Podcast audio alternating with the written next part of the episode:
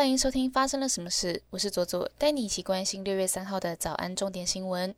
指挥中心昨天宣布新增七万六千九百六十七例本土病例，一百四十四例死亡病例。虽然新增个案数略降，但死亡人数有些微上升，其中包含一位九岁的男童在家死亡。另外，因疫疫情升温，台铁宣布七日起每周停驶三十二列次的对号车。强尼戴普与安伯赫德的世纪官司结果出炉，由强尼戴普胜诉，可以获得一千五百万美元的赔偿金。稍后将由今天发生了什么事跟大家详细聊聊。屏东县潮中镇的小三男童不熟悉数位学习平台，无法线上授课，相当懊恼。妈妈要去上班，家中的阿妈不懂电脑操作，担心的跑到派出所请求帮忙。警察当下赶到了阿妈家中，协助男童顺利连线。男童也露出笑容，感谢警察叔叔的帮忙。民众到南投县府大楼洽公，发现逃生梯居然成了仓库，有沙发、脚踏车和柜子等杂物，就像资源回收厂一样杂乱，甚至挡住了消防栓，可能会因此影响救灾。县府表示，除了要求员工自律，也会要求清除、恢复原状。消防局则表示，如果情节重大，而且尚未改善，最重可以罚三万元以下的罚款。五月三十一日是年底九合一选举的人口基准日，各县市选委会。统计结果纷纷出炉，因为人口外流严重，台北本来各党初选就激烈竞争的松山新一区将会少一席，高雄三明和前金、新兴、林雅区议员也都各少一席。不过桃园新竹人口呈现正成长，竹北将多加一个议员席次。国际方面，美国再度传出枪击案。奥克拉荷马州有枪手冲入医院当中，在医生的办公室里面枪杀了四人之后，随即举枪自尽。根据美国国家公共电台的消息，这是二零二二年的第两百三十三起大规模枪击事件。全球首富马斯克在推特上面发文，表达自己受够了远距办公的模式，同时也发电子邮件给高阶主管，要求员工回到办公室上班，否则就要滚出特斯拉。信件被视为对员工发出的最后通牒。接下来，我们来聊聊今天的发生了什么事。今天要聊的主题就是强尼戴普跟安伯赫德的世纪官司。这场世纪官司的起因发生在二零一八年，安伯赫德在《华盛顿邮报》里面撰写了一篇专栏文章，将自己描述成代表家庭暴力的公众人物。虽然强尼戴普在文章中并没有被点名，但是强尼戴普也声称这让他失去了利润丰厚的表演角色。而事实上，强尼戴普的演艺事业在过去几年的确遭到了毁灭性的打击，包含了《神鬼奇航》系列遭到暂停，华纳兄弟推出的《哈利波特》系列。的怪兽系列也会被遭到了辞退跟换角。那在胜诉之后呢？强尼戴普在社群媒体上面也发表了声明。他说：“六年前我的生活，我孩子们的生活，我最亲近的人的生活，以及多年来一直支持的我，还有相信我的人们的生活，都被永远的改变。一切就在眨眼之间。媒体对我进行了虚假、非常严重和犯罪的指控，引起了无穷无尽的仇恨内容。”谣言在一秒钟里面环绕了世界两圈，对我的生活和事业产生了巨大的影响。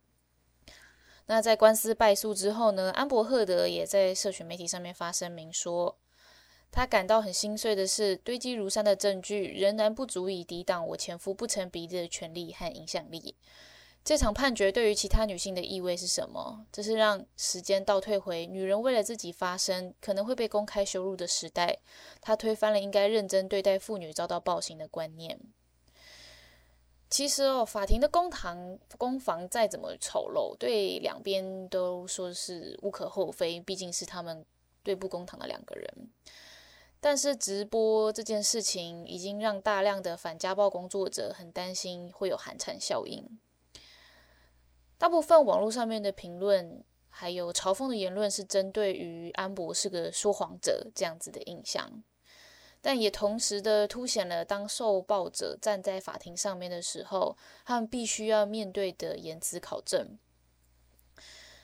那质疑安博的声浪，甚至反过来控诉 Me Too 运动精神，或是。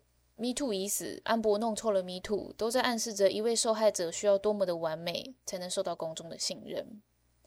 而在司法落锤之后，就代表安博全部都在说谎吗？当安博的暴力和情绪化被证实，他要再度成为舆论中的妖女，一个很奇妙的双重标准也会再次浮现。一个不完美的女人当不了受害者，但身为一个不完美的男人，却可以得到外界的同理和谅解。例如，当时在法庭上面，安博提出了许多强尼不省人事的照片，表示他经常会酒醉或是吸毒吸到盲，却并没有质疑引发太大的质疑的声浪哦。还有不少网友会为他合理化，说有安博这种伴侣，当然需要常常嗑药。其实纵观证据，不难相信哦，安博是一个非常暴有暴力倾向跟情绪化的人，他的行为的确让人退避三舍。反观强尼，同样具有公开的违法记录跟情绪问题，还有肢体冲突的倾向。他的性格缺陷却在舆论中会被淡化或是被隐身。英国的妇女援助联合会指出，哦，性别刻板印象是对受受暴者求助的障碍。例如，女性常常会被描述成是一个歇斯底里的女人，当他们认为外界不会相信自己。寻求协助的意愿就会降低，而且性别刻板印象对男性受暴者其实也不友善。在这场官司之前呢，舆论其实也常常嘲嘲笑强尼戴普，说他是一个懦弱、怕老婆的男人，背后仍然反映出男强女弱、男理智、女疯狂的厌女思维哦。反面而言，社会也存在着同性别就是权力对等的错误预设哦。进阶可能会忽略同性伴侣的家暴讯号。我个人认为安博的确有他的问题，他的情绪跟他的暴力倾向是一个很大的问题。当然，强尼也有他自己的问题，他们也一样都有情绪跟暴力倾向，他们真的是一对欢喜冤家。但我想讨论的事情是，整个直播的司法当中。大家会去戏虐，或是会用开玩笑的方式，甚至会有迷音在网络上面广为流传。其实不论男生或女生受到家暴，都需要更认真的去对待，或是更仔细的去聆听。不论是强尼受到家暴，或是安博受到家暴，诚心的希望下一个站出来的受害者，不会因为这起案件而受到任何预设立场的影响。以上就是今天的发生了什么事。我是左左，我们周一见。